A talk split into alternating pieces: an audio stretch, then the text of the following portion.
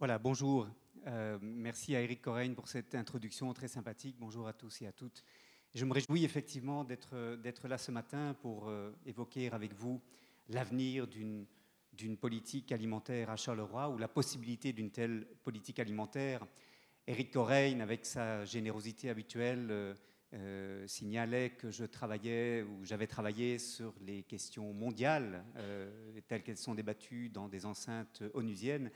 Mais au fil de mon travail, depuis dix ans dans ces questions alimentaires, j'ai peu à peu pris conscience que les vrais enjeux étaient nécessairement au niveau local, territorial. Et la relocalisation, la reterritorialisation des systèmes agroalimentaires euh, fait aujourd'hui, me semble-t-il, partie des, des, priorités et constitue pour moi, au fond, l'enjeu essentiel des années qui vont, qui vont venir. Et donc, réfléchir à partir d'un contexte comme celui qu'offre Charleroi me paraît euh, tout à fait important aujourd'hui.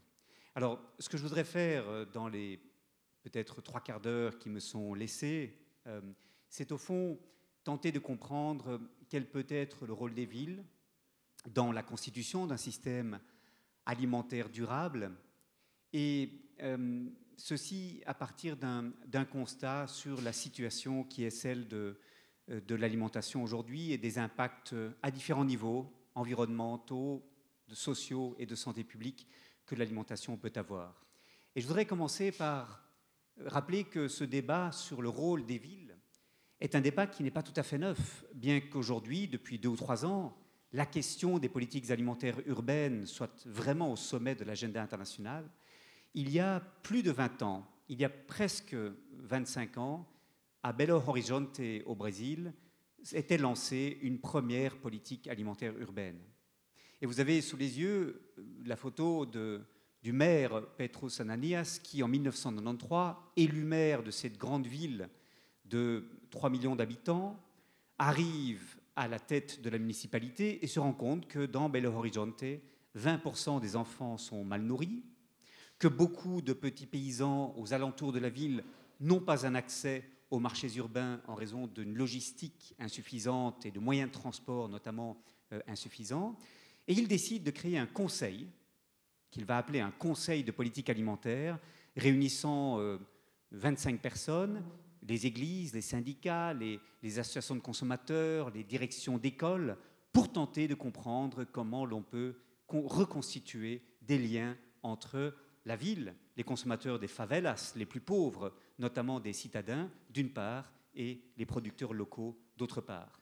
Et c'est le point de départ d'une réflexion à Belo Horizonte qui euh, a lancé cette politique alimentaire urbaine avec des résultats spectaculaires en matière de réduction de la malnutrition infantile et d'augmentation des revenus des petits agriculteurs locaux. On a réussi à Belo Horizonte à, à créer, à recréer, faudrait-il dire, un système agroalimentaire local. Un des outils, ce sont les cantines scolaires qui ont été développées, euh, qui se fournissent auprès de producteurs locaux, mais aussi des cuisines communautaires où des, euh, femmes préparent des repas euh, à des prix extrêmement bas pour les, les habitants des, favelas et d'autres dispositifs comme des, lieux où les producteurs locaux pouvaient écouler leur production maraîchère auprès des communautés les plus défavorisées. Et cette approche est évidemment toute euh, autre que celle à laquelle nous avons été habitués euh, jusqu'à présent. Et je voudrais montrer ce contraste en essayant d'aborder d'abord les défis qu'affrontent nos systèmes alimentaires et comment ils peuvent être relevés, le rôle des villes en général, la position de Charleroi en particulier et ce que l'on peut apprendre d'expériences à l'étranger que j'ai étudié un peu et que je continue d'étudier puisque dans, un, dans le cadre d'un d'un panel d'experts sur les systèmes alimentaires durables que j'ai le, plaisir de co-présider, nous préparons, euh, il va sortir dans les semaines qui viennent, un rapport comparant les expériences des villes dans ce domaine à travers différentes euh, régions du monde.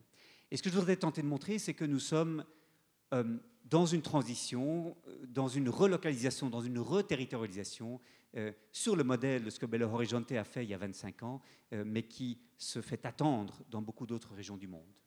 Euh, et pourquoi ceci se fait-il attendre? Eh bien parce que nous avons, ce sera ma thèse, développé depuis 50 ans des politiques agricoles alimentaires qui ont pour souci exclusif de réduire la part de l'alimentation dans le budget des ménages.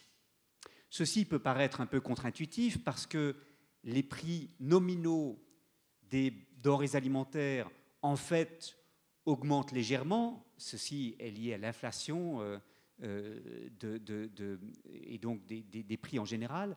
Mais la part du budget des ménages qui est consacrée à l'alimentation n'a cessé de baisser depuis l'après-guerre.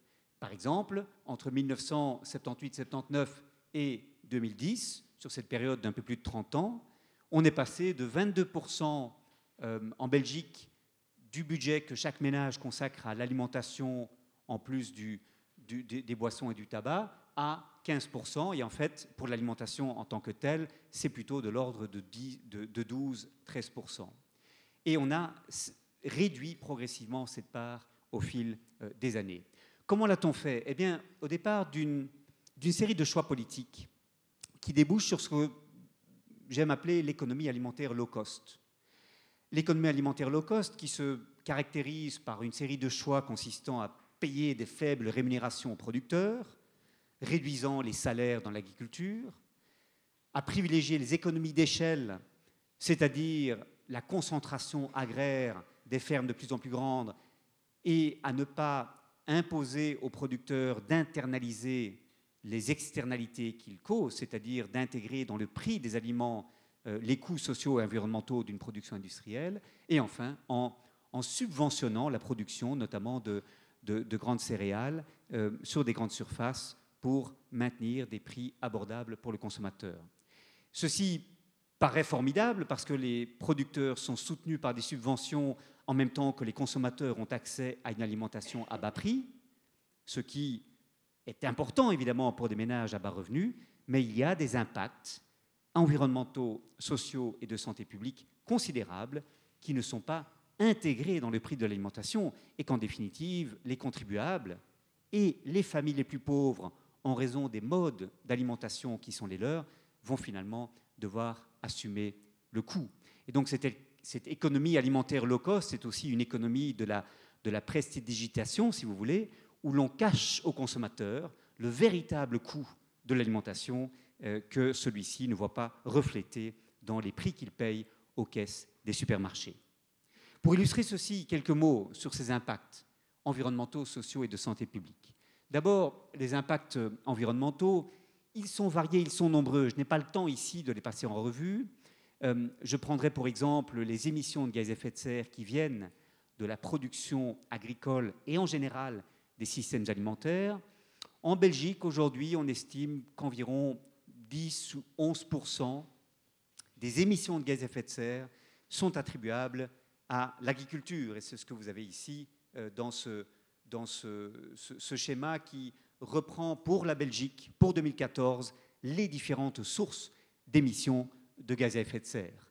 Alors, cette part de l'agriculture en émissions de gaz à effet de serre, notamment en, protoxyde d'azote et en méthane, euh, est liée notamment à l'utilisation d'engrais chimiques et euh, à, l'élevage et euh, à, la fermentation entérique qui, est liée à la digestion des, ruminants.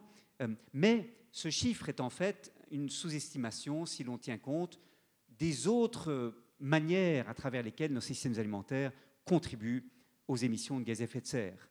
Il faut beaucoup d'énergie pour faire marcher les tracteurs, il faut beaucoup d'énergie pour euh, transporter des récoltes, pour transformer les matières premières en aliments comestibles, pour les empaqueter, pour les conserver tout au long de la chaîne de froid, etc. Et si l'on tient compte de toutes ces étapes de la transformation, de la préservation, de la commercialisation et de la production d'intrants, l'on obtient des résultats tout à fait étonnants. Environ un tiers des émissions de gaz à effet de serre sont liées aux systèmes alimentaires industriels tels qu'ils se sont développés.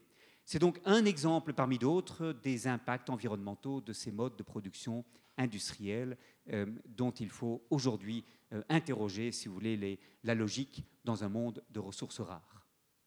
Deuxièmement, les impacts sociaux. Euh, en Belgique, comme dans tous les États de l'Union européenne, nous, avons vu disparaître au fil des années les plus petites exploitations agricoles, ce qu'on appelle les fermes familiales.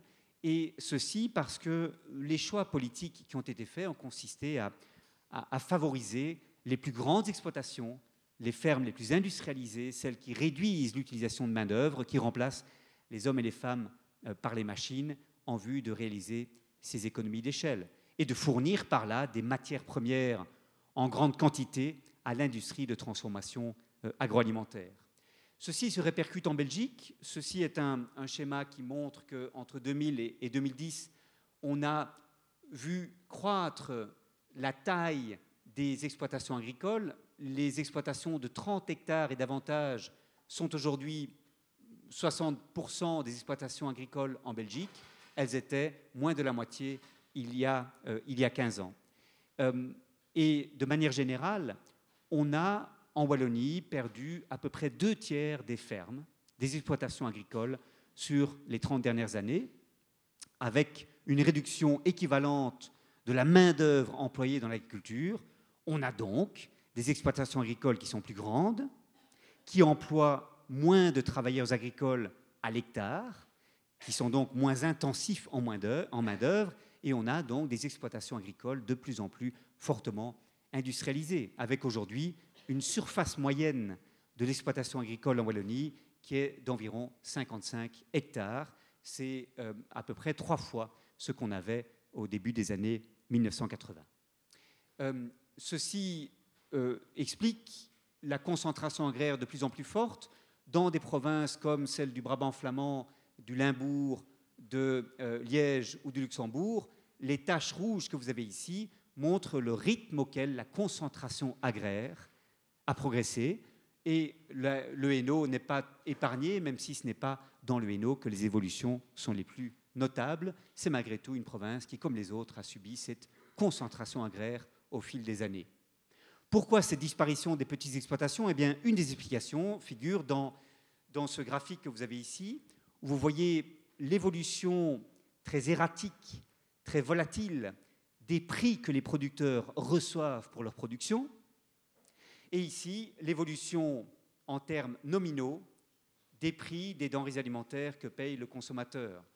Ces prix ne varient guère pour le consommateur, mais pour les producteurs, pensez aujourd'hui à la situation des producteurs de lait par exemple, il est extrêmement difficile de survivre dans un marché de plus en plus compétitif, où les prix sont de plus en plus volatiles, où les garanties d'avoir des prix euh, euh, euh, rémunérateurs n'existent plus, et où ne peuvent plus survivre que les plus grandes exploitations agricoles.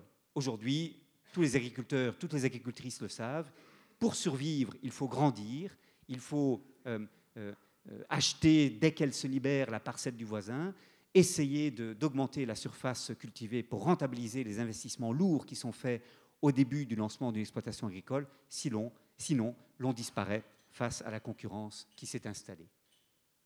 Troisième impact, troisième type d'impact, ce sont les impacts de santé publique. Nous avons vu croître en Wallonie comme dans toutes les régions d'Europe euh, les maladies non transmissibles liées à une mauvaise alimentation, à ce qu'on appelle la malbouffe, à la croissance du surpoids et de l'obésité, et ceci dans des proportions extrêmement euh, importantes. En Wallonie, nous avions en 2008, c'est ici des chiffres de l'enquête de santé 2008, 57% des hommes, 41% des femmes qui étaient en situation de surpoids, avec un indice de masse corporelle supérieur à 25. Et cette euh, euh, situation, en fait, euh, se détériore progressivement, même si on est sans doute en train d'atteindre un plateau aujourd'hui. Vous voyez qu'entre 1997, 2001, 2004, 2008, on a vu progresser les taux de surpoids en Wallonie en même temps qu'ils ont progressé euh, de manière notable en Flandre et dans une certaine mesure à Bruxelles. Ce sont surtout les années 1990, à vrai dire, qui ont vu une augmentation des taux de surpoids et d'obésité, mais nous sommes aujourd'hui avec euh, une situation qui est euh, malgré tout assez inquiétante. Le surpoids qui frappe notamment les personnes qui sont âgées de 50 à, à, à 70 ans, et puis après, ça, diminue euh, euh, au, moment de, la vieillesse. Euh, ce qui est tout à fait frappant et, important à garder à l'esprit, c'est que sont principalement victimes de cette épidémie d'obésité. Je sais bien que le terme n'est pas exactement idoine, mais c'est par facilité que je l'utilise. Sont notamment frappés de cette épidémie d'obésité les ménages à bas revenus. Il y a une corrélation extrêmement frappante dans les enquêtes de santé publique entre euh, le, niveau d'éducation des parents de la famille et le risque d'obésité au sein de la famille, notamment pour les enfants. Cette différence est tout à fait euh, frappante. Elle est illustrée par exemple par ce graphique ici. Euh, on voit que lorsque les, les, les parents n'ont pas achevé leurs études primaires, le risque de, euh, de surpoids est extrêmement élevé. Il est beaucoup plus bas lorsqu'un des parents a un diplôme universitaire. Et ceci se, repère à travers d'autres indicateurs également. Pourquoi? Eh bien, pour toute une série de raisons. C'est que les ménages qui sont les moins favorisés, en général, ont des temps de navette entre le travail, quand ils en ont, et euh, le domicile qui sont très importants, ce qui laisse moins de temps pour euh, choisir son alimentation, pour cuisiner euh, et pour avoir des repas en famille plutôt que de manger sur le pouce. dans les communautés les plus défavorisées, on a des normes sociales autour de l'alimentation qui ne favorisent pas la bonne alimentation. L'information parfois sur la bonne alimentation fait, fait défaut. Et on a parfois des obstacles budgétaires que les familles invoquent, qui sont par exemple la perception que manger sainement est plus coûteux. Euh, et c'est euh, euh, une, une, perception qui me paraît parfois fausse, problématique, parce qu'en réalité, cuisiner des produits frais n'est pas plus coûteux, même si cela demande du temps, de l'organisation, et cela peut augmenter la facture d'électricité du ménage. Mais en réalité, le vrai obstacle est surtout un obstacle d'ordre culturel et d'organisation du temps la taille des familles également, qui s'est restreinte avec des familles monoparentales plus nombreuses, où cuisiner pour la famille euh, est devenu par conséquent moins attrayant. Tous ces facteurs se combinent pour expliquer ces corrélations entre euh, le niveau socio-économique des ménages et la qualité de l'alimentation. Alors voilà, au fond, encore un indicateur qui ici concerne l'obésité et non pas le surpoids. En Wallonie, on a vu l'obésité progresser au fil des années avec aujourd'hui un taux d'obésité euh, qui est autour de, 14-15%. Euh, c'est euh, effectivement considérable, bien que notre situation ne puisse pas encore, heureusement, être comparée à celle de, certains États qui sont les champions du monde en la matière. Ce qui est quand même inquiétant, c'est qu'au niveau des jeunes, l'obésité a cru fortement, d'après les plus récentes enquêtes de santé publique, notamment en Wallonie. Et donc, on prépare pour la génération qui vient, dans les 20 années qui viennent, une augmentation très significative des coûts de traitement de euh, diabète de type 2, de maladies cardiovasculaires qui sont liées à l'obésité et à une mauvaise alimentation. Alors, je ne vais pas euh, m'étendre davantage sur cette dimension. Je dirais que, évidemment, cette euh, croissance de surpoids et de l'obésité, elle est liée à une évolution des habitudes alimentaires, à la disponibilité de calories à bon marché euh, mais de faible qualité. Et euh, le régime alimentaire de cette famille allemande, euh, qui repose très largement sur des produits transformés et évidemment empaquetés, ayant franchi de longues distances, ayant exigé beaucoup d'énergie pour leur production, est typique du type d'alimentation qui s'est progressivement installé dans nos, régions. notre situation n'est pas très différente de celle de cette, famille allemande représentée ici. Alors, que peuvent faire les villes pour affronter ces défis qui tiennent à cette économie alimentaire low cost telle qu'elle s'est développée? Et qu'est-ce que les villes ont à y gagner? Je voudrais partir de, euh, du constat qu'une attention de plus en plus grande est portée sur le rôle des villes dans le développement durable. Et par exemple, lorsque les Nations Unies ont adopté les objectifs du, du, euh, de développement durable en septembre 2015, euh, à plusieurs endroits, on voit des références à la fois à la nécessité d'aller vers des systèmes alimentaires durables, et au rôle des villes, bien que l'alliance des deux ne soit peut-être pas suffisamment euh, explicite. Les objectifs de développement durable, euh, notamment, mettent l'accent sur la nécessité d'assurer la viabilité des systèmes de production alimentaire et de mettre en œuvre des pratiques agricoles euh, résilientes. On attend des villes qu'elles créent des espaces verts et des espaces publics sûrs pour les habitants, que des liens économiques, sociaux et environnementaux se développent entre les zones urbaines, périurbaines et rurales, question à laquelle Eric Corain faisait allusion à l'instant, et euh, l'on attend des villes qu'elles réduisent le volume des déchets alimentaires par habitant, notamment par un, recyclage des, déchets euh, et par des techniques qui relèvent de l'économie circulaire. J'aurai l'occasion euh, d'y revenir.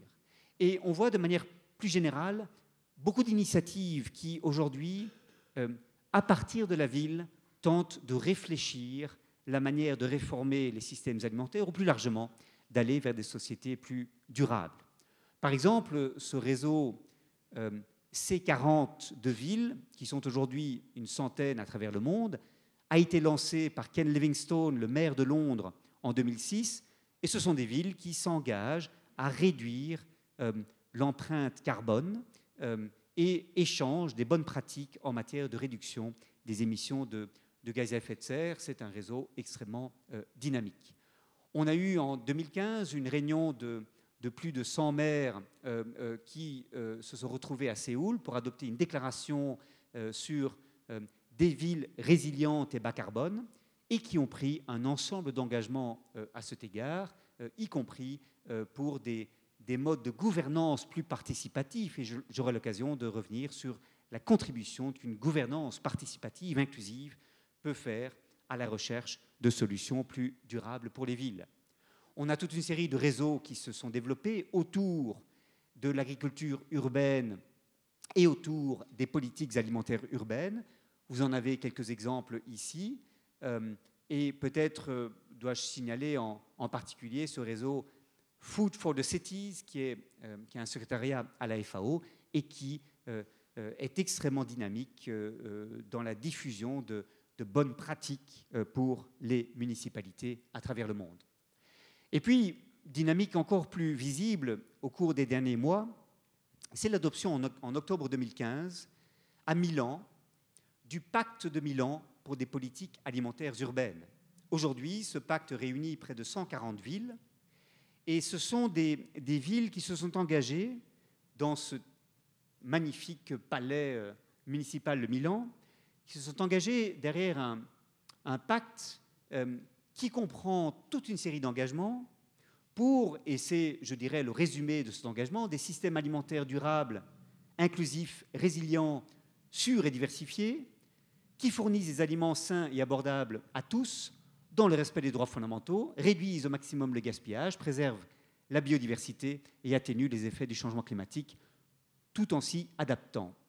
Et le pacte est tout à fait explicite sur la nécessité des réformes que ceci appelle en matière de gouvernance, notamment pour euh, euh, faire travailler ensemble différents services de la ville chargés de différentes politiques sectorielles euh, qui concernent la, nutrition, la, production alimentaire, l'éducation, la réduction des déchets, par exemple, la cohérence entre les politiques et les programmes alimentaires municipaux euh, euh, doit être recherchée entre différents secteurs d'activité, mais aussi entre différents niveaux de gouvernance. Les politiques municipales doivent être soutenues au niveau national, au niveau régional et au niveau international, nous dit le pacte de Milan. Et il y a d'autres engagements et un plan d'action qui sont associés euh, à ce, pacte de Milan qui a été conclu en octobre 2015. Quelques exemples de ce qui a été lancé euh, pour illustrer la manière dont les villes partout dans le monde se mettent en marche. À Bristol, à partir de, 2011, préoccupés par la pauvreté alimentaire, c'est-à-dire la malbouffe dans les quartiers les plus défavorisés de la ville, et ils sont nombreux à Bristol, on a créé un conseil de politique alimentaire qui euh, inclut une série de, représentants des forces vives de la ville, consommateurs, producteurs, euh, euh, direction d'école, etc., et qui font des propositions au conseil communal. Il y a d'ailleurs un délégué du maire qui siège dans ce conseil de politique alimentaire. Et à partir de ces délibérations, ont été adoptées une charte et un Good Food Plan, un plan pour une bonne alimentation, qui euh, euh, identifie toute une série de domaines dans lesquels Bristol, cette ville du, sud-ouest de l'Angleterre, euh, peut agir. Le Good Food Plan inclut des engagements en matière de transformation de la culture alimentaire de la ville, en matière de diversité des voies d'approvisionnement par un soutien aux, épiceries locales, de euh, préservation de la terre pour l'agriculture urbaine et périurbaine, d'augmentation de la production alimentaire urbaine, de recyclage des déchets et de compostage des déchets, de euh, protection des infrastructures qui permettent à la production locale euh, d'augmenter ou au moins de se maintenir, un engagement à favoriser l'accès au marché pour les producteurs locaux et enfin euh, un engagement à soutenir des initiatives d'entrepreneurs dans le domaine agroalimentaire qui veulent, par leurs innovations, par leurs investissements, renforcer l'offre alimentaire dans la ville. Autre exemple, c'est la ville de Malmö, qui en 2010 a décidé de lancer une série d'initiatives pour réduire les émissions de gaz à effet de serre de la ville. Et rapidement, les, euh, euh, conseillers municipaux de Malmö se sont rendus compte qu'un objectif ou un enjeu majeur était celui de l'alimentation dans les collectivités publiques. Ils ont décidé de réduire le grammage de la viande dans les repas servis dans les collectivités publiques notamment dans les écoles, et de passer euh, peu à peu à une alimentation euh, biologique dans les cantines euh, scolaires et dans les collectivités publiques en général. Ils sont aujourd'hui à 55%, ils comptent passer à 100% d'alimentation bio à l'horizon 2020. Troisième exemple, c'est dans l'État de Victoria en Australie, où la préoccupation n'était pas la pauvreté alimentaire ou la réduction des émissions de gaz à effet de serre, mais la lutte contre l'obésité. Et là, c'est un programme ambitieux de, changement des structures physiques, euh, des infrastructures de transport, de, communication, les parcs publics, etc., dont il s'est agi, en même temps que des initiatives concernant les repas servis euh, dans, les restaurants et dans les collectivités publiques. Et c'est un plan d'action, Healthy Together Victoria, qui a été développé en, 2011 et qui a euh, pour ambition de réduire l'obésité dans cet État euh, qui commençait de préoccuper euh, euh, la population. Quatrième exemple, c'est la célèbre stratégie alimentaire mise sur pied à Toronto, au Canada.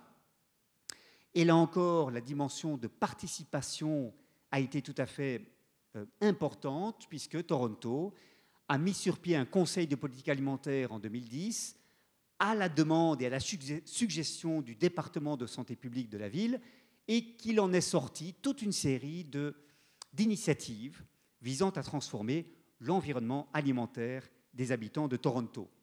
Par exemple, la ville a été convaincue de mettre à disposition des producteurs maraîchers locaux des, petites camionnettes qu'ils peuvent achalander pour que ces camionnettes aillent dans les quartiers défavorisés de Toronto afin de fournir aux, habitants de ces quartiers un accès facile et bon marché, puisque sans intermédiaire, à des produits euh, maraîchers.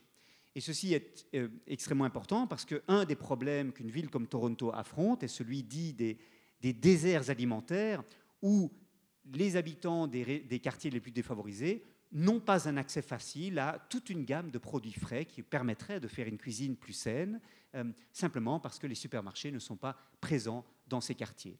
C'est également euh, euh, à cette demande du Conseil des politiques alimentaires de Toronto que dans la ville, on a développé des lieux, dans les gares par exemple, où l'on pouvait acheter des produits frais et où la ville s'est engagée à ce que toutes les épiceries du coin, local, aient une gamme de produits frais qui puisse euh, euh, servir aux habitants, aux habitants de la ville.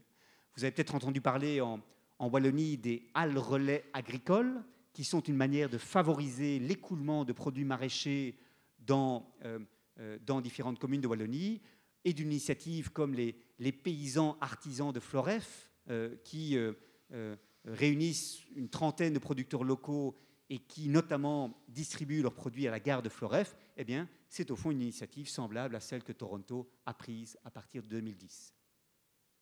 Un sixième exemple concerne encore une fois Toronto, qui s'est rendu compte euh, euh, progressivement qu'il fallait créer des, des, synergies entre la ville de Toronto et l'espace rural environnant. Et un plan d'action Food and Farming Plan a été mis sur pied pour programmer une transition à l'horizon 2021. Le plan a été lancé en 2011, donc c'était sur dix ans qu'il devait s'étaler. Et ce plan consiste à allier Toronto, qui est ici, aux environnements euh, ruraux que vous avez ici, qui sont en, beige ou en, vert. Ceci, ce sont des zones protégées.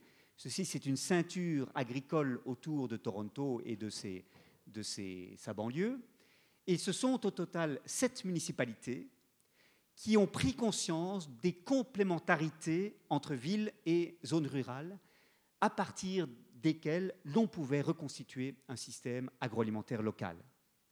Et ces municipalités ont créé ensemble une alliance, la Food and Farming Alliance, euh, euh, qui se dote d'un conseil de gouvernance où sont représentées une vingtaine de personnes, dont un représentant par municipalité, des représentants des associations de producteurs et de consommateurs, etc., pour développer ces synergies entre campagne euh, et ville. Et euh, c'est une manière, si vous voulez, de permettre à ces producteurs locaux de mieux fournir les marchés urbains et pour les consommateurs urbains d'avoir accès à cette production locale et par conséquent euh, plus fraîche et, de meilleure qualité du point de vue nutritionnel grâce à euh, cette mise sur pied de ces solidarités à l'échelle locale. Alors, la Belgique n'est pas en reste et on a assisté par exemple à Gand depuis 2013 au lancement d'une initiative qui s'appelle Gent en garde, qui est en fait un programme euh, alimentaire pour la ville de Gand qui s'inscrit dans l'ambition de la ville de Gand de réduire son empreinte écologique. Et Gent en garde est une série de d'initiatives autour de cinq piliers. Des chaînes courtes qui favorisent l'accès au marché des petits producteurs locaux, euh, l'encouragement à une production et à une consommation durable, une valeur, euh, un soutien à des initiatives locales concernant l'alimentation, des efforts pour réduire les pertes alimentaires et les gaspillages, notamment par l'encouragement euh, non seulement à l'éducation, à la conscientisation, mais, également à des processus de transformation de produits frais et euh, enfin le recyclage et le compostage qui s'inscrit aussi dans cette démarche d'économie circulaire. Et ce qui est tout à fait intéressant, c'est que dans les études que des chercheurs ont faites sur Kent en garde, ils mettent en avant l'importance pour que les différentes initiatives de cette démarche de la ville de Gand réussissent, d'associer les habitants des quartiers concernés. Et par exemple, ces recherches contrastent euh, deux initiatives très comparables. Euh, au nord-ouest de la ville, il y a un espace qui était en fait un espace plus ou moins désert, un terrain vague euh, qu'on appelle de site. Et on a demandé aux habitants de ce quartier, très défavorisé, avec une forte population d'origine étrangère, ce qu'ils voulaient que l'on fasse de cet espace.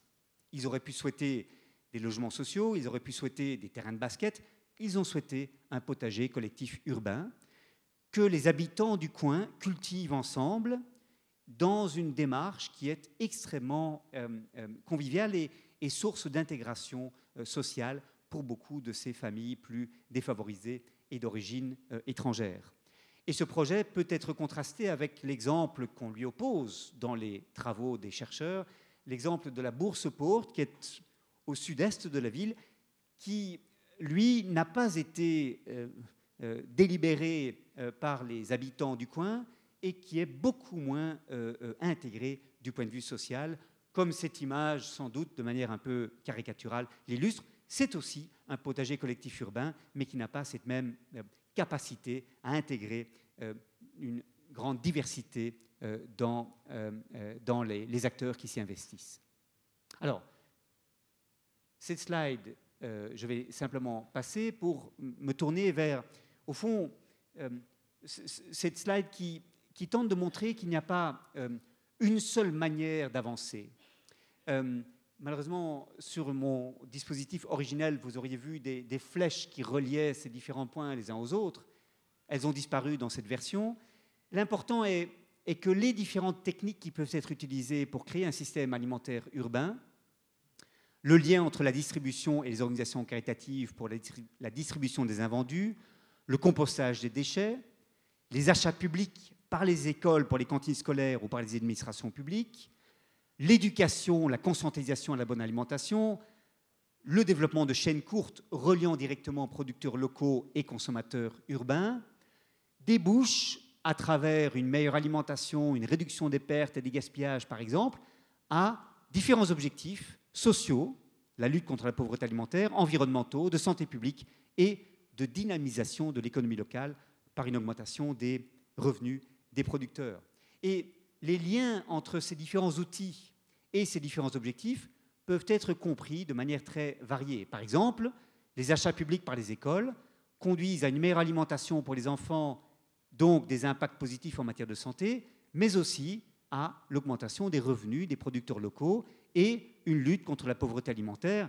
Si les repas sains dans les cantines scolaires peuvent être abordables pour les familles pauvres, voire même gratuits, c'est évidemment quelque chose euh, qui est extrêmement euh, euh, important pour les ménages les plus défavorisés. Et donc, la manière dont on relie ces différents outils à ces différents objectifs va dépendre des ressources locales, des dispositifs qui sont mis sur pied, mais ces circuits sont nombreux entre ces outils et ces différents objectifs. Alors, que peut-on imaginer pour Charleroi? Ici, je vous confesse à la fois mon enthousiasme et mon ignorance. Parce que je ne suis pas euh, carolo-rélégien moi-même, euh, bien que mon épouse soit de, de, la Louvière et que j'ai préservé des liens avec la province, euh, je ne connais pas bien la ville et je n'ai pu me j'ai dû me contenter d'informations de seconde main. Donc je m'attends naturellement à, avoir sur vos visages des sourires amusés et des commentaires ironiques à suivre. Je vais vous dire quelle est mon impression et, les raisons de mon enthousiasme. Mais aussi de ma déception, parce qu'on pourrait toujours faire davantage. Alors, je dirais, il y, a, cinq atouts majeurs à Charleroi, euh, bien qu'ils ne soient pas tous euh, euh, rentabilisés ou le potentiel n'en soit pas complètement exploré. Le premier atout, c'est qu'il y a une démarche qui me paraît à moi tout à fait encourageante, euh, de gouvernance participative et inclusive. On a une démarche un peu semblable à la Louvière d'ailleurs, avec des ateliers citoyens que le bourgmestre Jacques Gobert a mis sur pied. Mais à Charleroi, vous avez des conseils de participation. Si je ne suis pas mal informé, il y en a pour l'instant trois dans trois des cinq districts de la ville, et on espère en avoir cinq à l'avenir. Il est possible que mon information ne soit plus à jour. Mais ces conseils de participation, c'est quoi? Ce sont des citoyens euh, euh, tirés au sort parmi les candidats de différentes euh, catégories pour, au fond, faire des propositions au conseil communal, des propositions, j'ai lu la charte, précises et étayées, contribuant à l'amélioration et au bien-être de la zone. C'est la charte des conseils de participation. Et c'est une chance extraordinaire que d'avoir ce genre de dispositif qui, au fond, élargit l'imagination politique, renforce l'obligation pour les mandataires communaux de rendre des comptes à la population parce qu'ils doivent se justifier naturellement s'ils ne suivent pas les recommandations qui sont faites. Et c'est euh, un dispositif qui me paraît extrêmement prometteur pour la mise sur pied progressive euh, d'une politique alimentaire euh, de la ville pour l'avenir.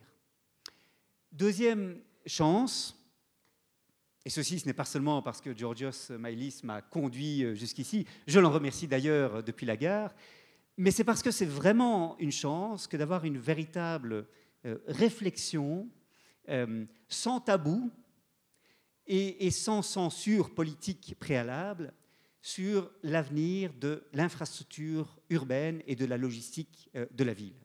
Le Charleroi Baumeister est une structure parallèle, si je puis utiliser cette expression, euh, aux structures administratives de la ville, conseil municipal, collège des bourgmestres et échevins, pour proposer des manières d'améliorer l'infrastructure de la ville et des projets de, développement urbain.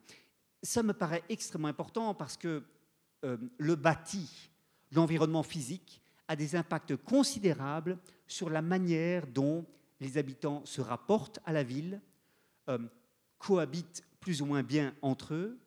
Euh, la cohésion sociale, la convivialité peut être influencée de manière déterminante par l'espace physique et son aménagement.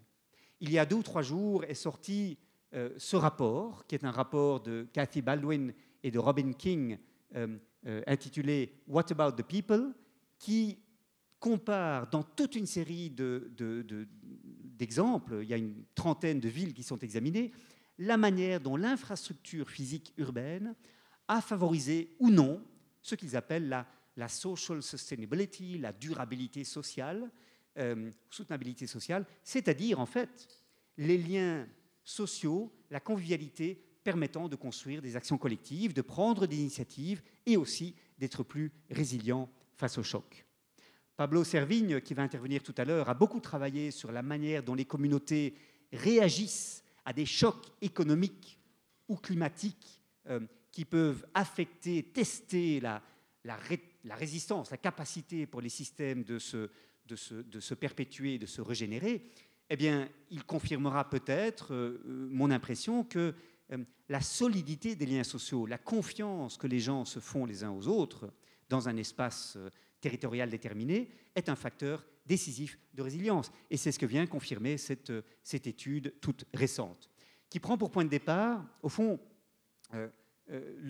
l'obligation pour la mise sur pied de programmes de développement urbain de mesurer les impacts sociaux et ils utilisent pour cela une série d'indicateurs de, durabilité sociale qui concernent aussi bien euh, euh, des indicateurs euh, de type espace à partir duquel on peut construire l'action collective, la manière dont les, les, rues sont aménagées qui permettent ou non de se déplacer à pied, ce qui est évidemment très bien pour la santé des habitants, etc des indicateurs de type social et culturel qui concernent le bien-être, le sentiment de sécurité, l'identité locale, et des indicateurs qui concernent la gouvernance, la capacité pour les habitants d'être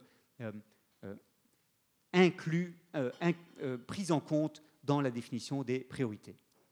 Troisième atout, c'est ce logo que certains d'entre vous connaissent sans doute, qui, est le logo, qui est le logo, ceci a été la, journée de lancement de ce logo euh, il y a, euh, je crois, un an et demi, euh, ce logo de Charleroi Planète Santé, qui, joli jeu de mots par ailleurs, qui donne un label aux restaurateurs qui s'engagent dans le cadre d'une charte alimentaire à fournir une alimentation de meilleure qualité, plus durable et euh, moins riche en, sucre ajouté, en, graisse saturée, euh, euh, en sel par exemple. Et vous avez ici, au fond, le résumé de cette charte à laquelle, s'ils adhèrent, les restaurateurs de Charleroi peuvent prétendre pour l'obtention du label.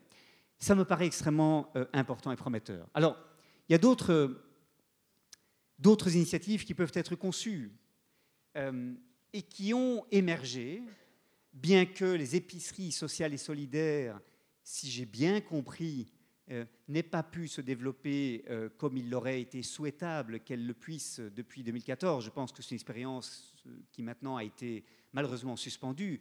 J'espère qu'elle pourra être relancée. et finalement, les tentatives de promouvoir la bonne alimentation dans les écoles paraissent relativement insuffisantes par rapport aux résultats, et notamment les repas dans, les cantines scolaires, selon les chiffres auxquels j'ai pu avoir accès, sont euh, relativement peu populaires auprès des habitants de la ville de Charleroi. c'est dommage parce que dans beaucoup de villes qui se sont dotées d'une politique alimentaire urbaine, la question des cantines scolaires est absolument décisive comme levier de transformation des habitudes alimentaires, non seulement pour les enfants, mais pour leurs familles, pour l'ensemble des communautés. C'est d'ailleurs à travers l'école qu'on peut le mieux atteindre les publics les plus défavorisés. Alors, l'obstacle, semble-t-il, à ce que l'on ait des repas sains, de qualité, qui favorisent le bien-être, euh, euh, c'est un obstacle budgétaire. Les familles les plus défavorisées ne peuvent pas payer les, les 3 euros euh, que, cela, que cela coûte et préfèrent des solutions moins chères. Honnêtement, il n'y a pas de meilleur investissement budgétaire que celui-là dans des repas sains dans les cantines pour une ville comme Charleroi. Et je dirais que s'il y a un endroit où il vaut la peine de mettre quelques, euh, euh, quelques dizaines de milliers d'euros euh, pour lancer une dynamique, c'est vraiment celui-là. Ça a des effets multiplicateurs très considérables parce que les enfants, chez eux, vont poser des questions sur l'alimentation, ils vont développer des goûts qui vont être différents. Les producteurs locaux peuvent trouver dans les cantines scolaires des, débouchés tout à fait intéressants et, Dieu sait si ce sera important pour créer au sein des écoles un état d'esprit tout différent par rapport à l'alimentation et à l'agriculture. Alors, évidemment, la lacune la plus importante, c'est que, à ma connaissance, on n'a pas de politique alimentaire urbaine à Charleroi.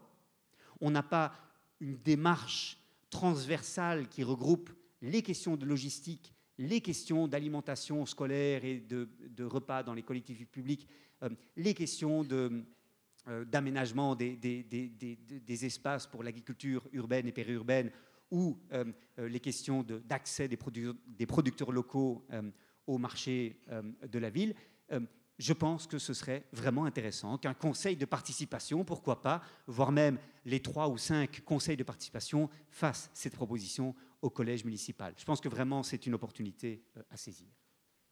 Quand on examine les expériences étrangères, je voudrais terminer par là, on voit qu'il y a toute une série de de conditions pour que ces politiques alimentaires urbaines puissent émerger et durer.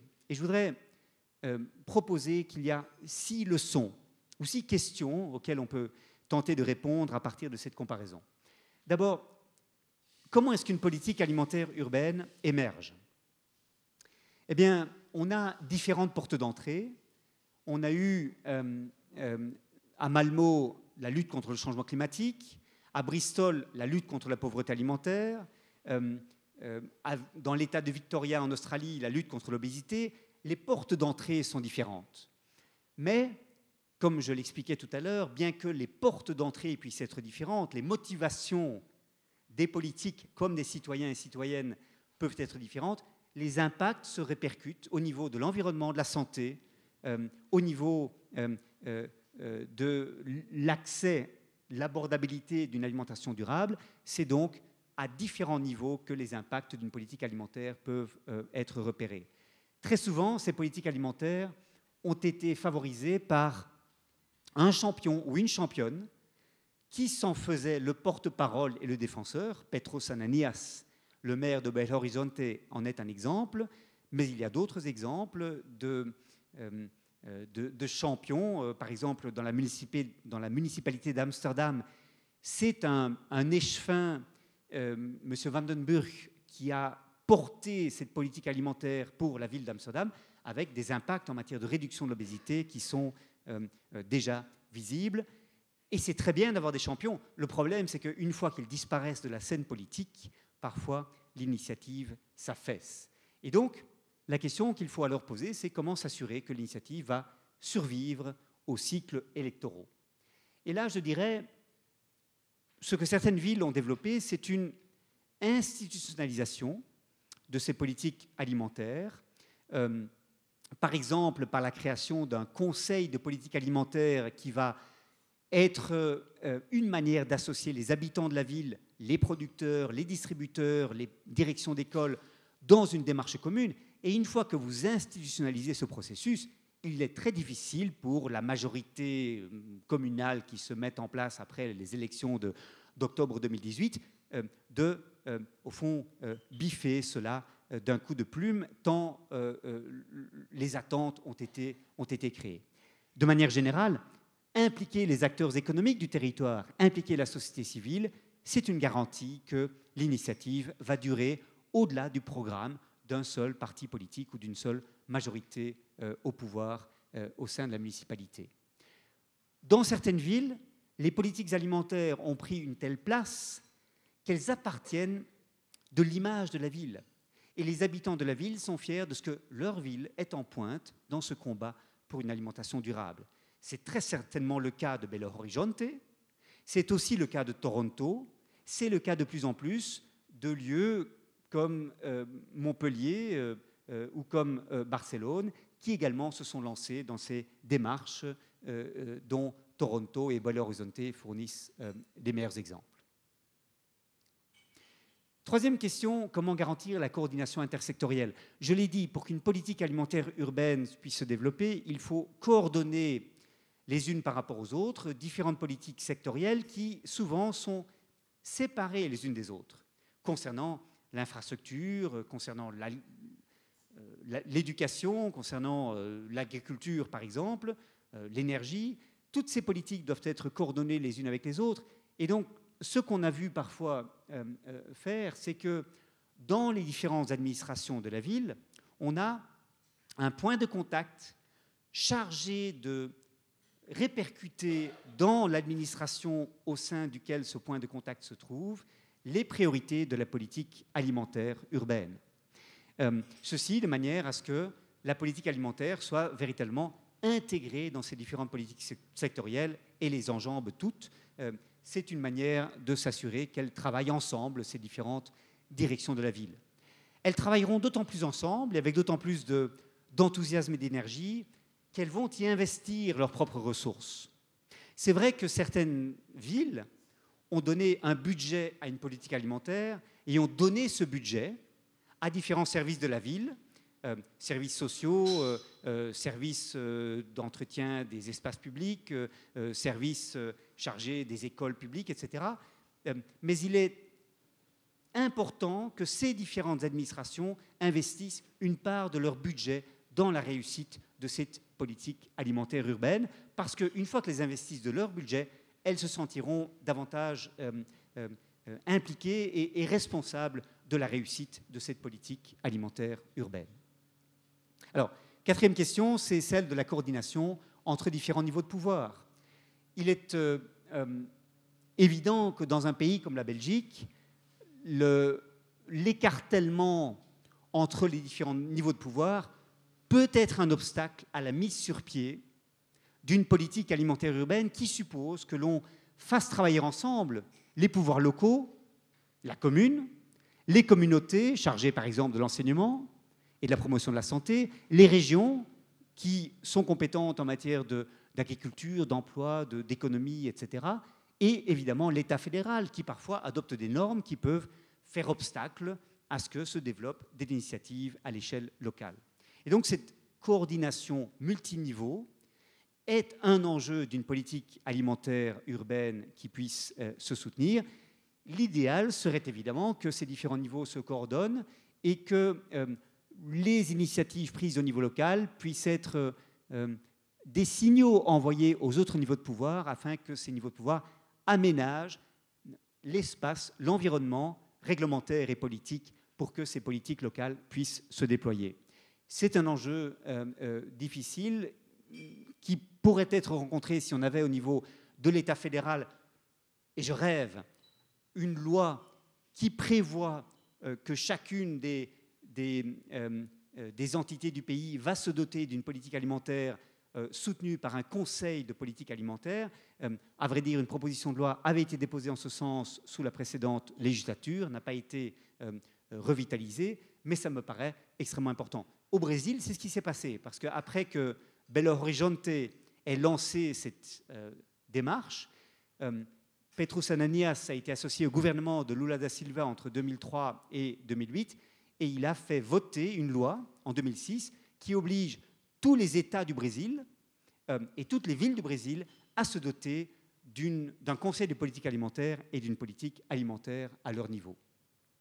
Le problème, c'est que nous sommes dans une transition et que toute cette politique alimentaire de l'avenir, avec des systèmes alimentaires résilients et durables, qui contribuent à la santé, à l'environnement, au développement rural, qui relocalise la production par des chaînes courtes qui permettent de faire vivre les petits producteurs, qui favorisent diversité, proximité et résilience, s'oppose au système hérité, à celui mis sur pied dans les années 50,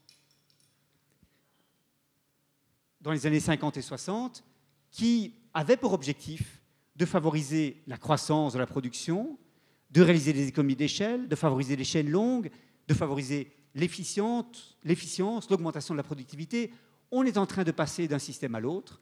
Et malheureusement, les politiques européennes, fédérales et euh, euh, l'environnement euh, réglementaire et politique en général sont encore dans cet ancien système, alors qu'au niveau local, on essaye de développer une autre vision de ce que c'est que l'agriculture, l'alimentation et de ce qui les relie.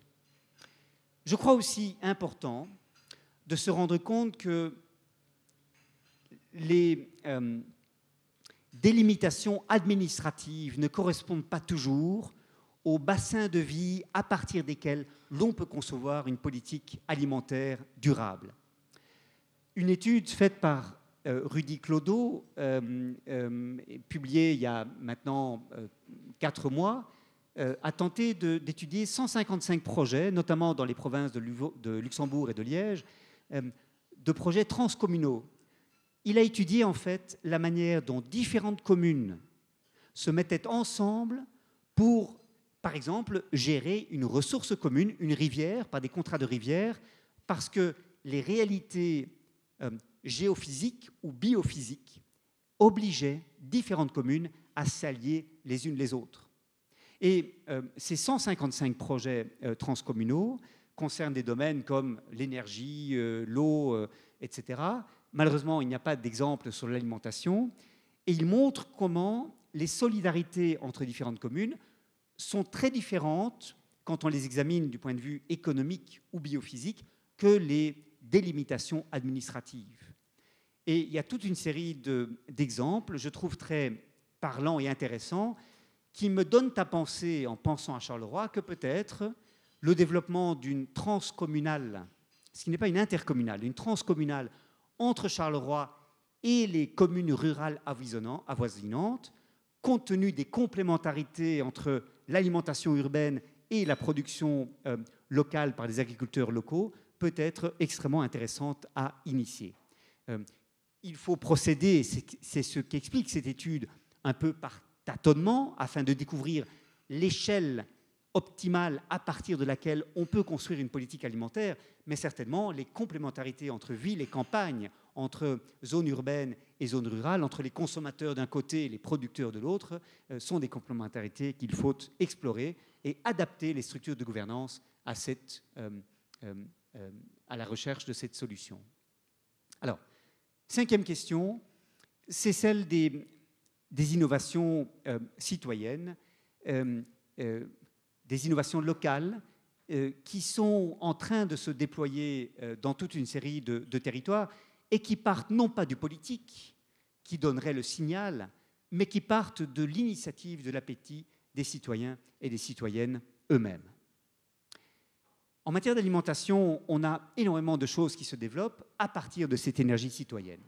Et par exemple, à Bruxelles, on a une association qui s'appelle euh, le, début des haricots, qui, depuis 15 ans, a tenté de développer toute une série d'initiatives pour euh, redonner aux Bruxellois la possibilité euh, d'avoir une alimentation plus saine, avec des potagers urbains comme celui-ci sur le toit de la Bibliothèque royale, avec un réseau de GAZAP, de groupes d'achat solidaires de l'agriculture paysanne, où les habitants de Bruxelles achètent des paniers de légumes hebdomadaires à des producteurs qui viennent en ville livrer leur, production. Et ceci donne une idée du nombre de gazap qui se sont développés depuis euh, quelques années.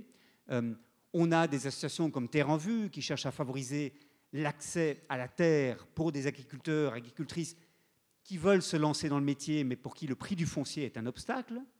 Euh, on a des initiatives comme celle que soutient la fondation Biplanète, qui tente d'encourager les chaînes courtes euh, par exemple, à travers des systèmes participatifs de garantie où c'est la confiance qui va permettre aux mangeurs et aux, paysans, aux consommateurs et aux producteurs de définir ensemble le cahier des charges auquel le producteur, le paysan va se conformer euh, sans devoir prendre appui sur les, euh, les, directives ou les réglementations de l'AFSCA. On a donc toute une série d'initiatives de ce genre, et je pourrais développer les exemples en Wallonie qui se développent autour de l'alimentation. Alors, comment bâtir là-dessus? Comment favoriser le développement de ces innovations euh, citoyennes, euh, quels sont les enjeux d'une, euh, je dirais, d'une, coexistence entre des démarches politiques d'en haut et ces initiatives citoyennes d'en bas. alors, une manière de réfléchir cette question, c'est de partir de la théorie de la transition telle qu'elle est développée dans le monde de la recherche et qui distingue trois niveaux à partir duquel concevoir la transition. Euh, le niveau du paysage sociotechnique, c'est-à-dire des grandes évolutions euh, telles que la mondialisation, la dégradation des écosystèmes, euh, l'évolution des habitudes des consommateurs qui sont exogènes et sur lesquels on n'a guère de maîtrise en réalité. Le second niveau est celui du régime dominant, le régime sociotechnique. Euh, c'est la manière dont le marché est organisé, la manière dont les investissements ont été faits, la manière dont la politique fonctionne, la manière dont, la technologie s'est développée. Et le troisième niveau, c'est celui des innovations de niche, des, euh, des innovations sociales, citoyennes, qui préparent, pourrait-on dire, le monde de demain à une échelle parfois très locale, très microscopique et en même temps de manière très inventive dans bien des cas.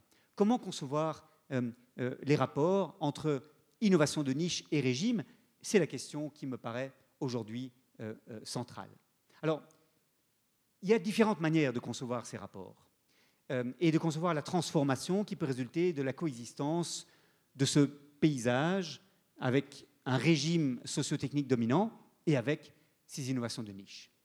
D'abord, évidemment, on peut se dire que les évolutions du paysage, et dans notre cas, le paysage, c'est quoi? C'est la croissance de l'obésité, c'est l'augmentation de la malbouffe, avec une dépendance de plus en plus forte sur des produits alimentaires fortement transformés et riches en, graisses saturées, en, sucre, en sel ajouté, etc.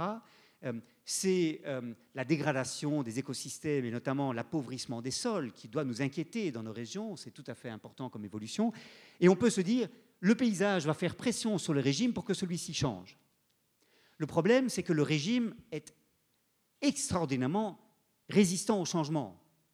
J'allais dire résilient, mais comme résilient, c'est quelque chose d'assez positif, je préfère dire résistant au changement parce que les différentes composantes du régime, composantes techniques, économiques, euh, politiques, euh, euh, technologiques, ont, ont coévolué et se soutiennent mutuellement. Et donc, le régime, en fait, va résister à l'obligation de changer en dépit des évolutions du paysage qui vont faire pression sur lui. Alors, deuxième possibilité, c'est qu'on se dise, au fond, le régime va s'écrouler parce que ça ne peut pas tenir, et à un moment donné, il va s'écrouler et on va pouvoir construire autre chose à la place.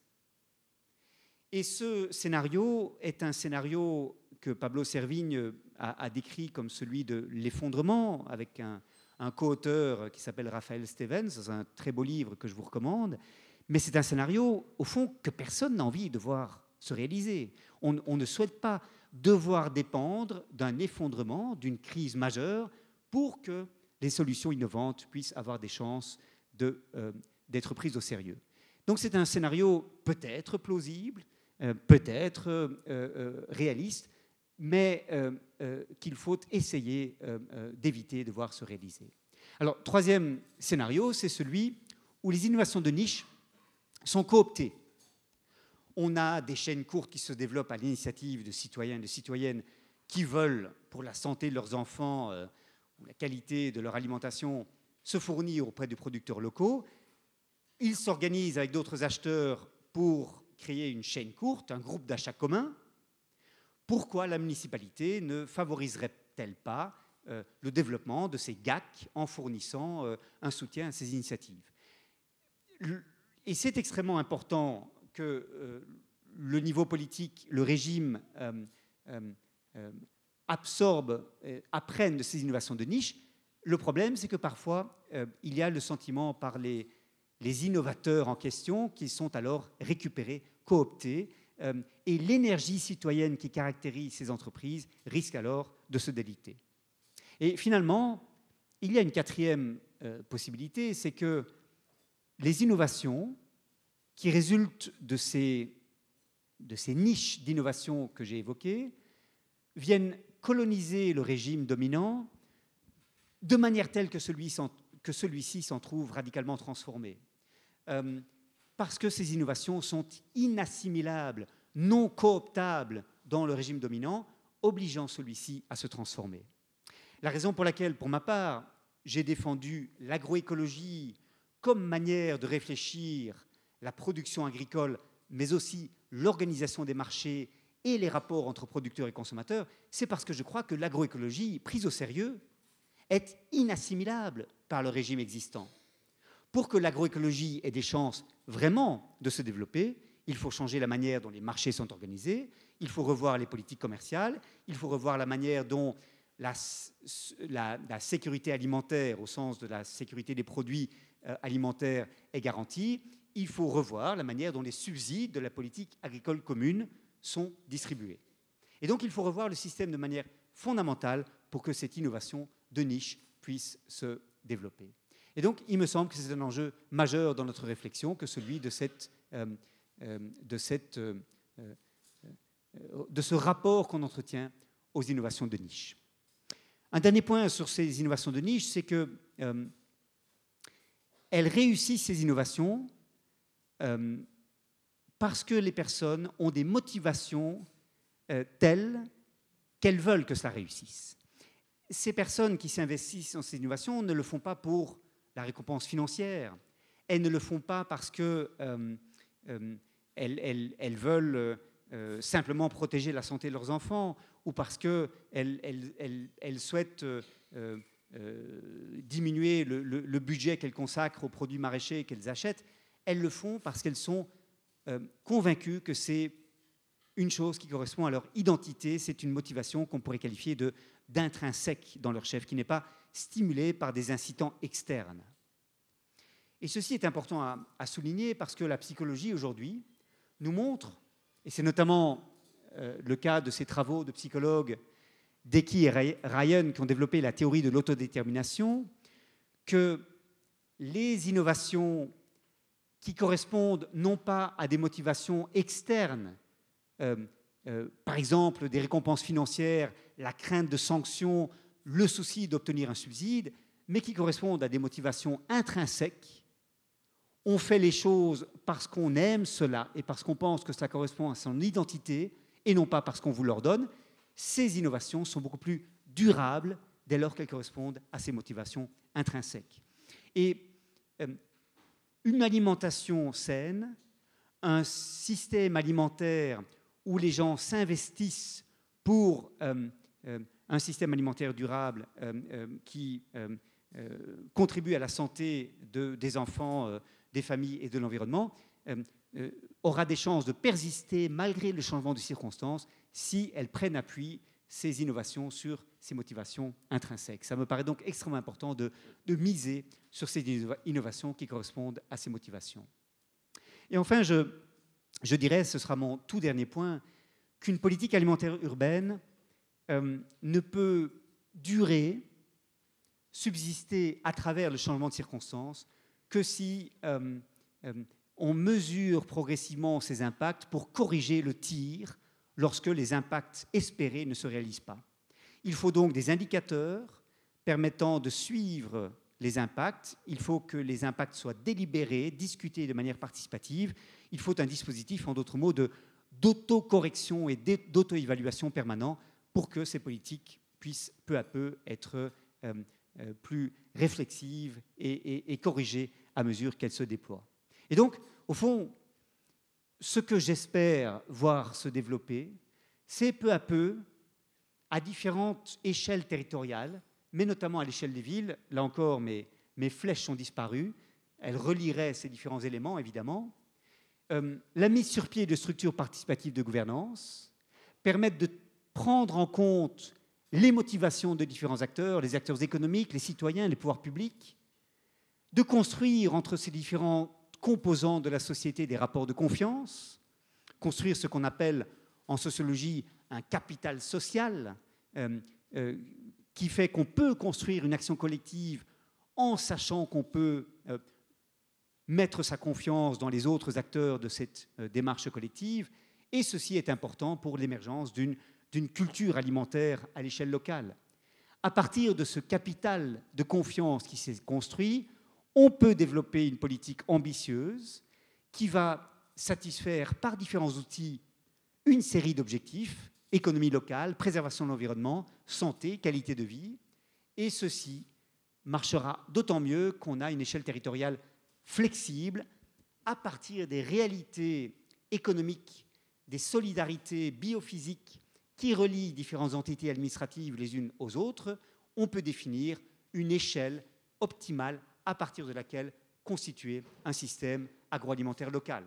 Et évidemment, euh, cette échelle euh, de vie, ce bassin de vie ou cette échelle optimale à partir de laquelle travailler doit se doter d'une structure de gouvernance qui permette de prendre en compte l'ensemble des intérêts qui s'y trouvent euh, représentés pour que ces différents intérêts puissent être influents dans l'organisation de cette politique. Voilà, ça c'est au fond mon, mon vœu pour Charleroi et je me réjouis de pouvoir sur ces bases avoir une, un échange avec vous et, d'entendre évidemment les autres intervenants de cette matinée. Merci beaucoup.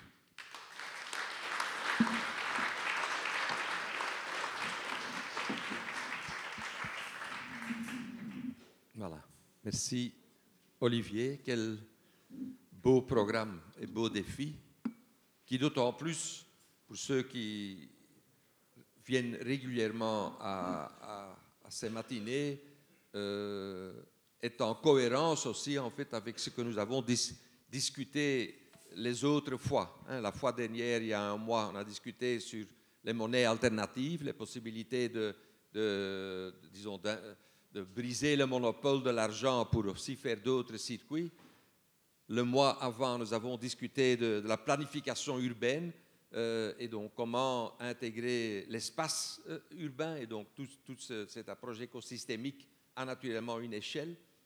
Et on a, on a débuté cette saison avec euh, toute l'importance du récit fondateur d'une ville, de l'imaginaire, du symbolique, et, qui fait aussi lien. En fait. Et donc, en fait, tous ces, tous ces débats se tiennent fortement, je pense, et donc il faudra peut-être pour l'année prochaine un peu travailler la synthèse aussi pour, vraiment avoir un effet sur la ville euh, et pas seulement, disons, des, idées qui, restent intéressantes mais qui, qui n'atterrissent pas nécessairement. Alors, qui euh, veut intervenir On va faire un débat et puis naturellement continuer le débat aussi avec euh, les trois intervenants dans, le panel. On aura le temps de continuer l'échange. Qui demande la parole? Assommé.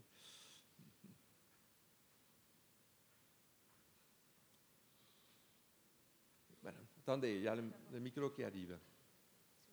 Merci. Parmi toutes les choses intéressantes que vous nous avez apportées, je voudrais vous questionner à propos de la recherche nécessaire si on veut faire ce paysage qu'on a commencé à brosser par touche, mais si on veut être efficace, je ressens vraiment qu'il faut cette coordination de réflexion, etc. Et je me demande s'il existe déjà sur Charleroi euh, une visibilité assez euh, complète, comme vous nous l'a suggéré, dans la recherche euh, qui précède des volontés d'action. Ici, effectivement, vous l'avez dit, il y a des conseils de participation, il y a des comités de quartier, etc. Personnellement, je suis depuis très longtemps concernée par la politique d'éducation permanente et d'activation sociale populaire.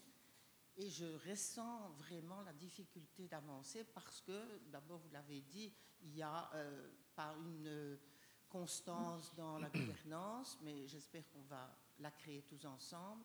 Mais je ressens le problème des gens qualifiés pour être les articulations entre euh, cette volonté de bonne gouvernance et tout ce qu'il y a à savoir et à traduire pour notre population. Je crois que c'est une question vraiment importante et difficile, hein, parce que d'un côté, vous l'avez dit, il faut une expertise, une connaissance de ce qu'il y a localement comme ressources, comme, comme, comme possibilités, comme potentiel dans la ville. Cela suppose des experts qui connaissent bien les enjeux et savent ce qu'il est réaliste ou non de vouloir. D'un autre côté, rien ne me paraît plus dangereux que le, comment, que l'appropriation par ces experts du débat et de la de la prise de parole experte euh, au détriment de, euh, je dirais, de l'expression par les hommes et les femmes ordinaires de leurs souhaits et de leurs rêves. Donc, c'est un enjeu euh, important que celui de faire coexister ce savoir expert et ce savoir profane. les experts doivent se mettre au service, sans doute, de cette expression citoyenne au niveau local qui ne doit pas être censurés ou autocensurés par leur présence. Et c'est un, un enjeu extrêmement difficile. Alors moi, je, je, pense que euh, c'est vraiment euh, euh, important que dans les conseils de participation, on n'ait justement pas des, des, élections où les experts qui parlent le mieux en public et qui, et qui ont... les, les, je dirais les, les, arguments les rhétoriques les plus, les plus puissants soient élus, mais que ce soit des gens entre guillemets, ordinaire, tiré au sort, représentatif, on peut l'espérer, de la population dans son ensemble, et qui, dans ces conseils de participation, vont s'instruire, apprendre, s'informer, poser des questions, euh, les experts étant là pour fournir les informations qu'ils demandent pour que cette démocratie participative puisse vraiment, euh, euh, vraiment s'instaurer. Sinon, le risque, c'est effectivement que cette séparation entre gouvernants et gouvernés, entre dirigeants et exécutants, entre euh, les, experts et les autres, que cette séparation se maintienne et, alors on aura raté ce pari d'une gouvernance véritablement participative. Mais donc je pense que c'est une vraie bonne question. Je n'ai pas de, recette miracle, j'ai simplement un vœu, un souhait et, comme vous, la conscience que c'est un enjeu vraiment important. Mais je pense quand même que Madame a, raison aussi pour insister d'un manque de savoir d'une certaine façon et donc d'un défi par rapport aux universités, aux équipes de, chercheurs, de par exemple fournir un plan de Charleroi, pas seulement à partir du bâti, mais à partir de, l'espace ouvert, euh, de faire euh, une étude paysagère, d'intégrer la qualité du sous-sol euh, et de l'hydrologie dans, dans, dans, disons, la territorialisation, euh, de voir les, possibilités. Et donc, en, réalité, il y a quand même aussi à fournir dans, dans un débat démocratique euh, une, façon de, disons, de, comment faire un écosystème urbain et quelle est, l'échelle. Je pense que c'est un questionnement qui n'est pas dans les habitudes de la planification euh, normale, c'est par exemple de tenir en compte de la qualité du sol pour décider si c'est constructible ou pas constructible. Par exemple, de, voir si les parcs peuvent être euh, productifs ou pas productifs, ou simplement.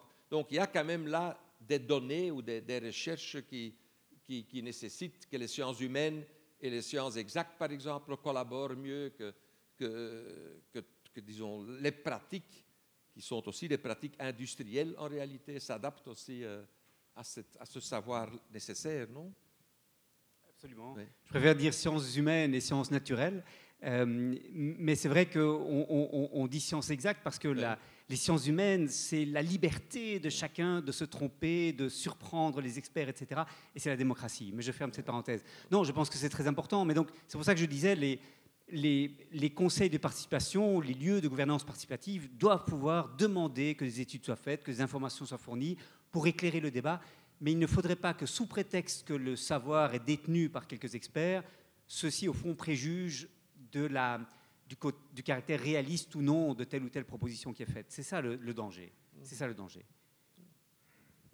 Oui, euh, en fait, euh, le sujet d'aujourd'hui est vraiment un sujet très fondamental pour la société. Euh, parce que la nourriture, c'est évidemment très important. Mais moi, ce qui me. du, débat ici que, que vous avez mis en place, vous avez parlé de la cooptation des initiatives. moi, j'ai travaillé 11 ans dans la distribution alimentaire. J'ai l'impression qu'en fait, nous sommes dans des systèmes antagonistes est totalement antagoniste, dans la mesure où l'agro-industrie vise à éliminer toutes les initiatives qui peuvent quelque part contrarier sa domination.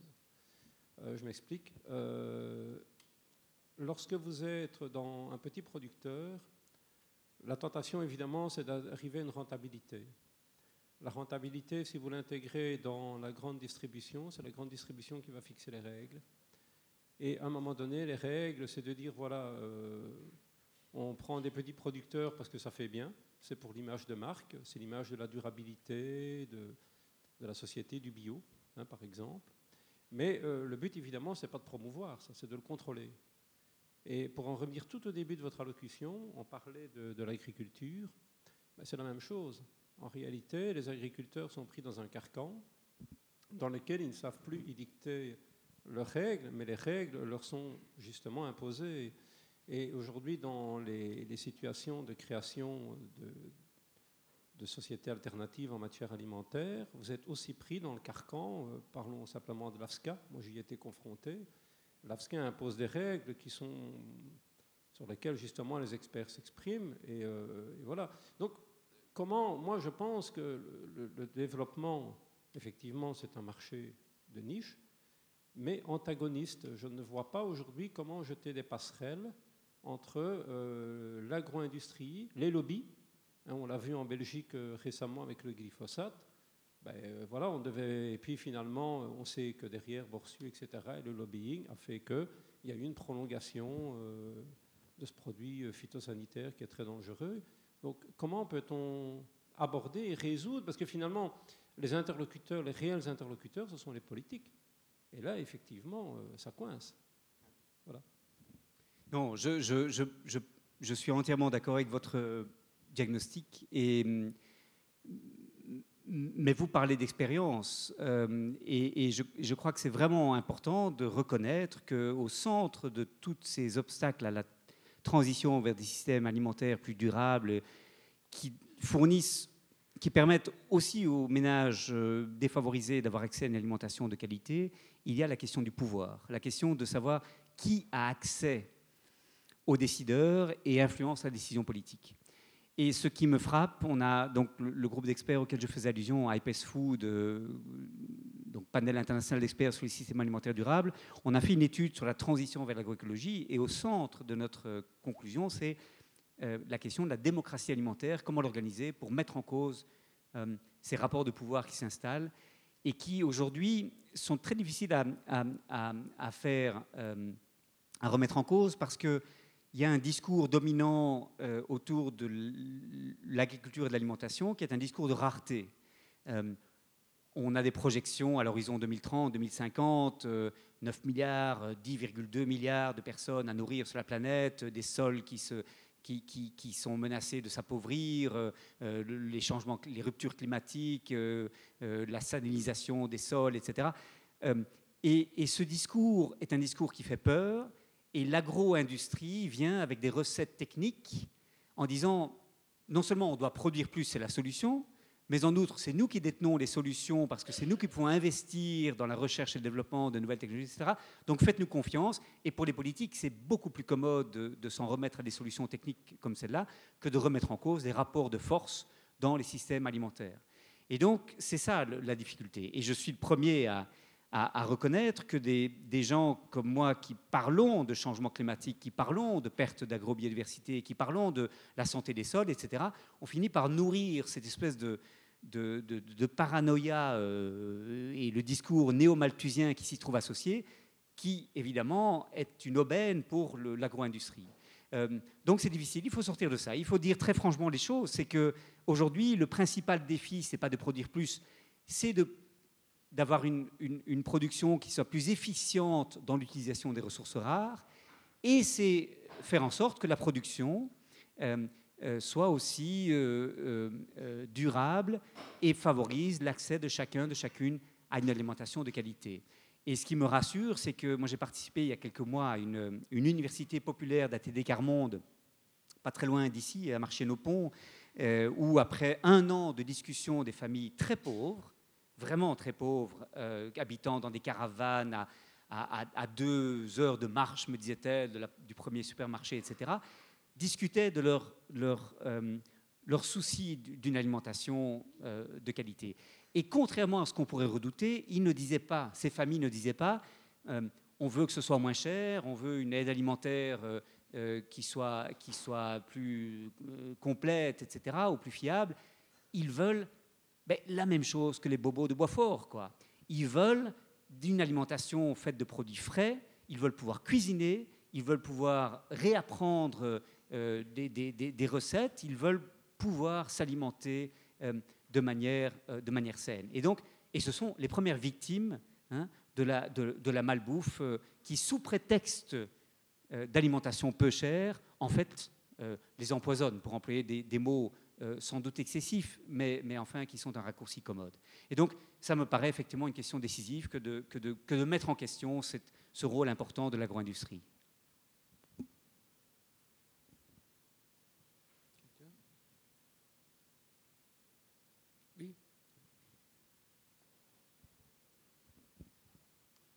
Bonjour.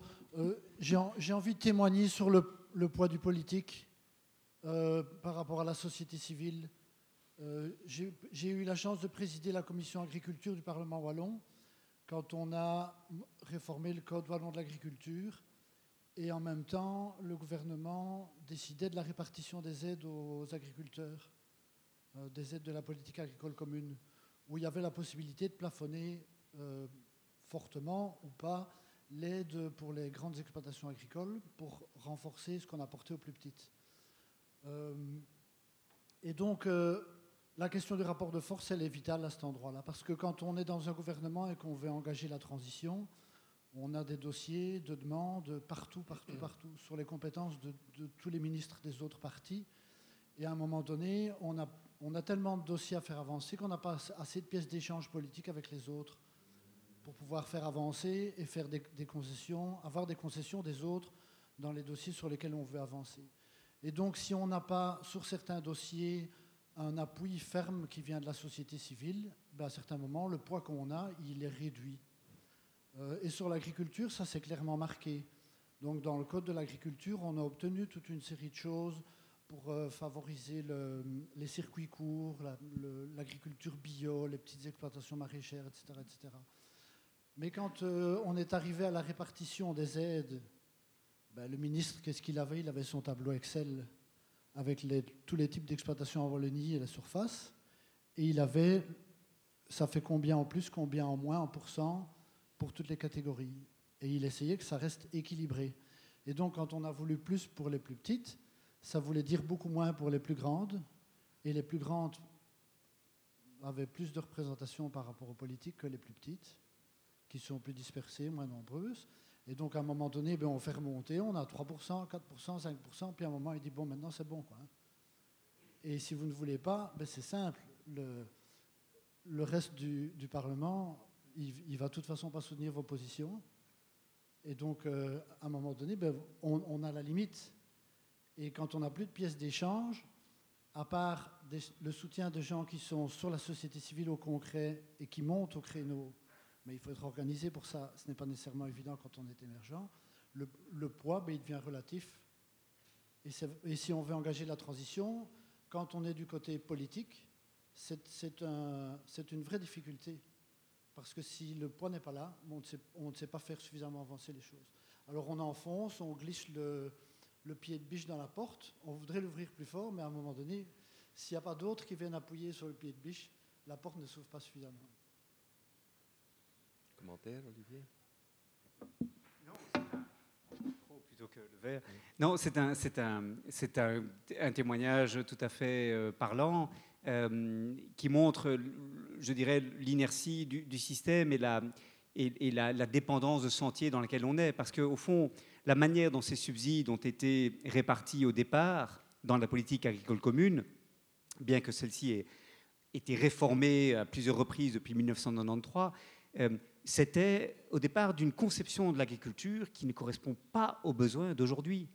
Hein. dans les années 60, la crainte, c'était la sécurité alimentaire, il fallait produire plus, il fallait augmenter la production à tout prix, euh, euh, étant donné une croissance de la demande par rapport à laquelle on, craignait de ne pas pouvoir faire face. Mais aujourd'hui, nous sommes encore enfermé dans un modèle où on change à 3-4% année après année les, subsides, mais on reste extrêmement prisonnier des choix qui ont été faits il y a, littéralement 40 ou 50 ans. Et donc, euh, malheureusement, la course de vitesse qui est engagée contre la dégradation de l'environnement et la crise de santé publique que représente la croissance de l'obésité est une course de vitesse qu'on va perdre si la transition ne s'accélère pas. Et donc, ces verrous politiques me paraissent décisifs.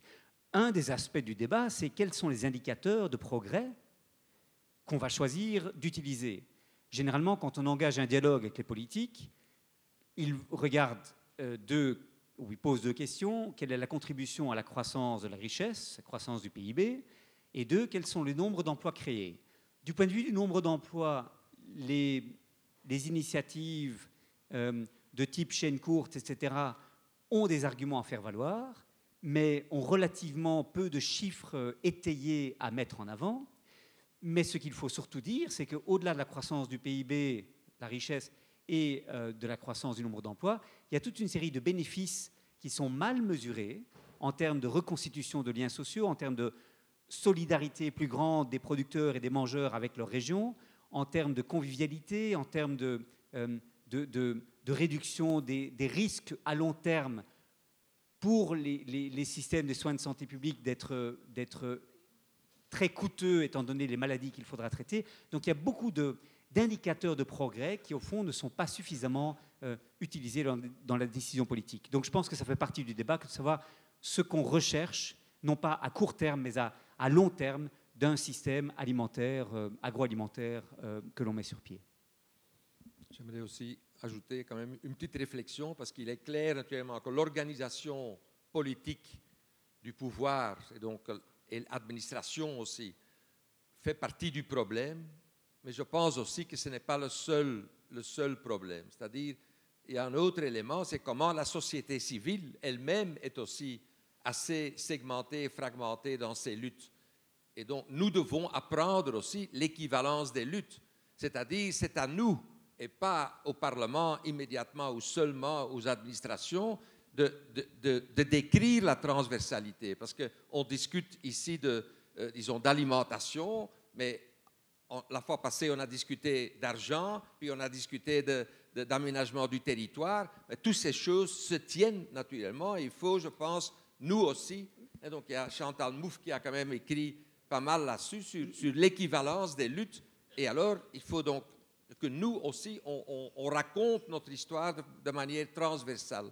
Euh, il y, a autour de l'alimentation, il y a des coalitions inédites qui sont en train de se former aujourd'hui. Euh, entre ONG environnementales, organisations de défense de l'agriculture paysanne, fermière, familiale, euh, ONG Nord-Sud qui s'occupent de coopération de développement et qui se rendent compte que notre modèle productiviste est problématique, euh, réseau de lutte contre la pauvreté. Moi, j'ai parlé dans cette conférence Agroecology in Action des, 9 et 10 décembre dernier à Bruxelles, à côté de Christine Mailly, présidente du réseau wallon de lutte contre la pauvreté. Et et elle, renforçait mon message que l'alimentation low cost n'est pas une solution pour les ménages défavorisés. Et donc on a toute une série de groupes euh, qui vont des, luttes, des, groupes de lutte contre la pauvreté aux ONG de défense de l'environnement, euh, à la défense de l'agriculture paysanne et aux, milieux qui défendent la santé publique, euh, y compris parmi les personnels soignants, qui ont aujourd'hui un langage commun qui consiste à dire l'économie alimentaire low cost, ça ne va plus il faut maintenant mettre l'accent sur le bien-être, le buen vivir, d'autres objectifs euh, qui doivent être servis par le système alimentaire. Et donc il y a des alliances inédites qui sont en train de se forger, je pense, et ça me, ça me rend optimiste de voir ces alliances aujourd'hui naître. Oui, monsieur euh, Bonjour. Euh, ce matin, on devrait en fait être tous dans nos potagers à gratter la terre et à préparer la prochaine récolte. par le temps qu'il fait, on devrait tous y être au lieu de disserter. En fait, j'ai mon grand-père, je, suis de Charleroi, mon grand-père était un grand spécialiste de l'agriculture urbaine, puisque euh, parmi les, les, avantages que vous avez énoncés de Charleroi, c'est qu'il y a à Charleroi un bâti qui est systématiquement entouré de jardins, enfin, pour la grande partie. Et je crois qu'il faudrait peut-être déjà commencer par reconquérir nos jardins, remplacer les gazons par des cultures, avant même de décréter ou de, favoriser des politiques venues du haut. Et en fait, c'est conscientiser les gens au fait qu'ils ont déjà une ressource à leur disposition qu'ils n'exploitent plus, comme le faisait mon grand-père. Et à l'époque, il n'y avait aucun sociologue ou philosophe pour disserter sur la pertinence du potager. Et à titre plus personnel, nous savons que votre femme vient de la Louvière. Est-ce que personnellement, vous avez un potager? Alors, pas, ma famille, mais celle de ma femme. Euh, mais euh, non, moi, donc, moi j'habite XL et c'est intéressant parce qu'on a, on a donc euh, au sein de la, de la rue, au sens un peu large, on a tous les mois une réunion où on décide de faire des choses ensemble. Et ce qu'on a lancé, c'est notamment effectivement un potager urbain qui est en fait un espace euh, non utilisé derrière euh, un restaurant qui du coup, enfin qui est un restaurant qui, offre une alimentation de qualité à bas prix, etc. Et que nous entretenons. Et puis on a une sorte de, petite basse-cour avec quelques poules euh, qui produisent des œufs entre voisins. Donc c'est c'est chouette et c'est en même temps c'est plus symbolique, hein, même si ça produit quand même quelques légumes. Euh, et puis, euh, effectivement, il y a des gazap à Bruxelles qui nous permettent, il y a d'ailleurs un, des fournisseurs qui est à Jamiou, là, pas, si loin d'ici, qui nous fournit en, en, produits maraîchers toutes les semaines. Quoi. Mais, mais ça me paraît tout à fait important. Et c'est vrai que ce réflexe non pas d'aller vers une autarcie de la ville, parce que ça, ça n'a aucun sens, mais d'aller vers une certaine autoproduction pour reconstituer des liens avec la terre, avec les saisons, et une compréhension dans le chef des enfants, notamment d'où vient l'alimentation, ça me paraît absolument clé. Et c'est en plus, il y a beaucoup d'études, je n'ai pas le temps de m'y attarder ici, mais beaucoup d'études qui montrent que ce lien avec la terre et le travail euh, dans les potagers est non seulement source de liens sociaux entre les gens qui s'y adonnent, mais, mais aussi euh, est très bon pour la santé euh, des, gens qui le font. Donc il y a toute une série de bénéfices qu'on a oubliés peut-être du fait d'avoir effectivement des, potagers qu'on entretient. Donc tout ça doit, doit, devenir une mode, ça doit devenir fun, cool et devenir la norme. Et, et dans certaines villes, ça commence à être le cas. Lyon, par exemple, est un exemple, euh, Turin, Milan, de plus en plus. Euh, euh, et, et, certainement demain Charleroi. Oui, monsieur aussi. Attendez, le, micro, le, micro, le micro, attendez, le micro arrive, sinon.